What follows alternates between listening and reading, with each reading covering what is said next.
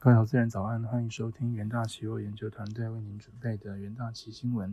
首先带您看到全球重要财经焦点，在美股盘后的部分，美股四五日来袭，美股上周五开高后震荡，美债直利率全线攀升。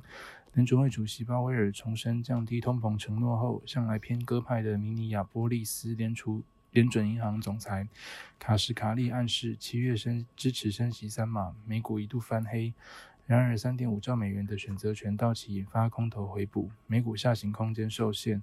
而且在中概股强势高升、科技股稳盘助攻之下，四大指数仅道琼黯然收黑。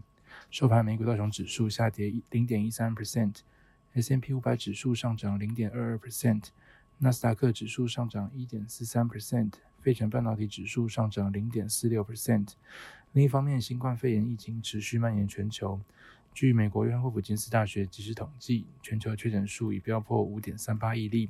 死亡数突破六百三十一万例。全球一百八十四个国家地区接种超过了一百一十九亿剂疫苗。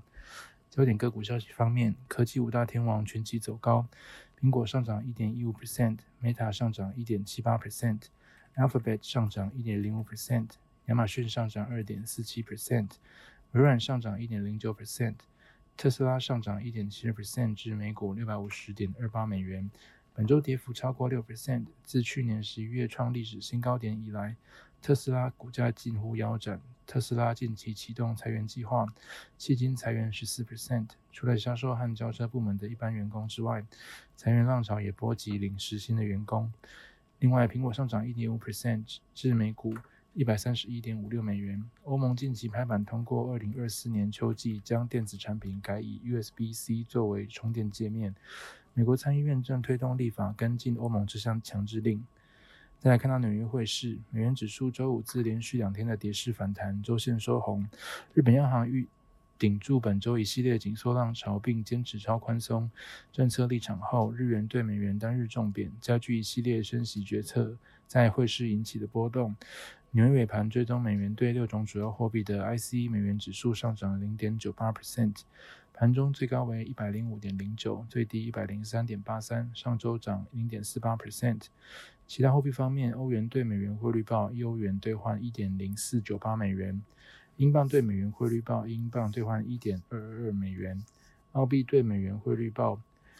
一澳币兑换零点六九三一美元。美元兑日元汇率报一美元兑换一百三十四点九六日元。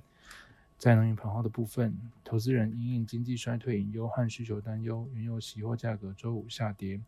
WTI 原油和布兰特原油本周上周收低，终止延续数周的涨势。收盘价部分，七月交割的 WTI 原油期货价格下跌六点八 percent，八月交割的布兰特原油期货价格下跌五点六 percent。金属盘后部分，全球央行接连升息，加上美元回稳，打压黄金的魅力。黄金期货周五收低，连两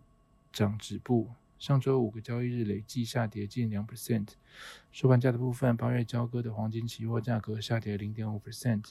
七月交割的白银期货价格下跌一点四 percent，七月交割的铜期货价格下跌二点三 percent。再来看到，带您看到国际新闻，经济放缓。可能甚至衰退，恐令广告驱动的网络股受创。华尔街开始将企业缩减广告预算的趋势纳入其获利模型，纷纷下调多家广告驱动型企业的财务预期。美银全球研究部便因此调降了 Meta、Alphabet 和 Pinterest 的财务预期。第二则国际新闻：最新调查显示，大多数企业高层认为经济衰退即将到来，或是已经到来，反映经济前景的预期快速恶化。美国银行经济学家如今认为，美国明年有四十 percent 的几率陷入经济衰退。根据美国经济联合会公布的调查，超过六十 percent 受访企业主预测未来十二到十八个月自己所在的地区会出现经济衰退，其余十五 percent 认为已经陷入衰退。最后看到。的三分钟听股期的单元，首先带您看到强势股期部分，广大希望维持区间震荡。代工大厂广达六月十七日举行股东会，会中通过每股配息六点六元，并选出新一届董事会。董事长林百里指出，将聚焦在发展智慧应用的科技工具，切入智慧医疗、智慧制造、智慧移动三大 AI 应用领域，使广达成为智能工具提供者中的翘楚。原来企研究团队认为，广达上海厂逐步复工，尽管伺服器缺料问题未解决，不过云端服务业者正向看待资料中心需求，有利于广达伺服器业务。六月十七日，广达期货收平，期价维持区间震荡。而在弱势股息方面，联发科期货重挫，跌破季线。今日，三星消费性电子事业的执行长韩宗熙宣布，由于智慧型手机库存量过高，将暂时停止所有零组件进货，包括 IC 设计、驱动 IC 及手机零组件等零组件供应链出货将受阻，可能影响到相关产业链之营运。元大旗研究团队认为，由于总体经济环境及中国疫情影响市场供需，手机需求仍显疲弱，加上近期砍单消息影响，期价能有表现空间。六月十七日，联发科起价下跌四点八一 percent，起价重挫，跌破季线。好的，以上就是今天的重点新闻内容，谢谢各位收听，我们下明天的元大旗新闻再见，拜拜。